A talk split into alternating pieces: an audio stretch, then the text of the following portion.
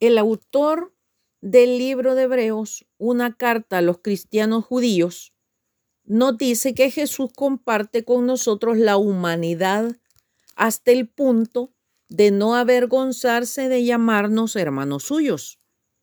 El autor prosigue poniendo énfasis en que Dios se unió a nosotros en nuestra categoría de humanos por unas cuantas razones. Una se destaca, para que Él pueda compadecerse de nosotros y nos pueda ayudar en nuestros momentos de necesidad mediante la comprensión de nuestras necesidades. En otras palabras, Dios quiere comprender plenamente las implicaciones de nuestra situación humana. Esta es la razón que lo movió a identificarse con nosotros hasta el punto de colocarse nuestros zapatos. Se dice que los indios norteamericanos creen que no deben criticar a los demás hasta haber caminado con sus mocasines durante dos lunas. Con el fin de ser justo con nosotros y comprender nuestros más profundos sentimientos, Dios nos deja esencialmente libres para ser personas verdaderas. La psicología moderna dice que para que el hombre madure psicológicamente, necesita la comprensión de alguien que tenga cierta importancia para él y que además le muestre amor. Por eso, el amor del Dios eterno para con nosotros significa que se ha tomado el trabajo de escuchar nuestras experiencias humanas para comprendernos, según le son expuestas por un semejante nuestro, Jesús el Señor. Los que practican la ciencia de escuchar han descubierto que es uno de los factores más poderosos e influyentes en las relaciones humanas. Es una fuerza magnética y creativa. En realidad, nosotros siempre nos dirigimos hacia aquellos que nos escuchan.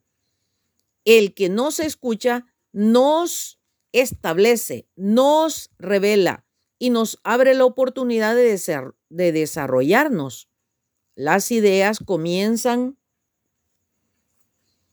a crecer y toman cuerpo dentro de nosotros. Lo mismo ocurre cuando escuchamos a otros con oído atento y sin ánimo de criticar.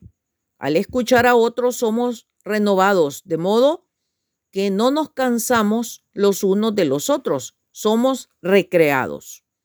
Al escuchar a otros cumplimos la ley como la resumió el apóstol Pablo mediante el uso del mandamiento. Amarás a tu prójimo como a ti mismo. Amamos mejor a nuestro prójimo si le escuchamos cariñosamente y atentamente. Debemos tener ante ellos la actitud que les signifique, dime algo más. Cuando escuchamos a los demás con el fin de comprenderlos mejor, hacemos la obra de Dios con una forma del amor de Dios. De este modo, al escuchar, nos identificamos con los demás y al escucharlos con amor, los comprendemos. Comprender es perdonar, lo que permite que no nos avergoncemos de llamar a los demás nuestros hermanos. Y según nuestro Señor, perdonar es ser perdonado. Por lo tanto, seamos creativos y escuchemos en la forma en que Jesús lo hizo. Escuchemos al eterno Dios, a los demás y a nosotros mismos.